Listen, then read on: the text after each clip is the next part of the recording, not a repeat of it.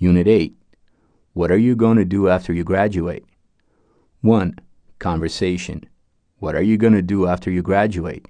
Page 60. Fred and Isabel are talking about their plans. Listen and follow in your book. What do they plan to do after they graduate? So, what are you going to do after you graduate? Have you decided yet? Not really, but one thing is for sure. I'm going to quit my job at the restaurant and I won't look for another job right away.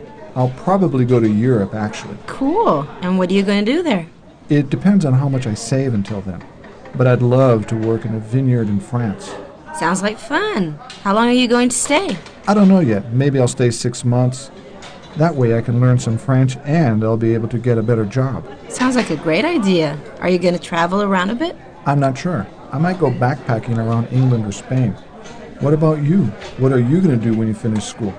Probably get a job as soon as we finish. I might work with my brother at his travel agency for a year to get some experience. Yeah, plans, plans, plans. Anyway, right now we have to get together to organize our graduation party. After all, we have a lot to celebrate. That's right.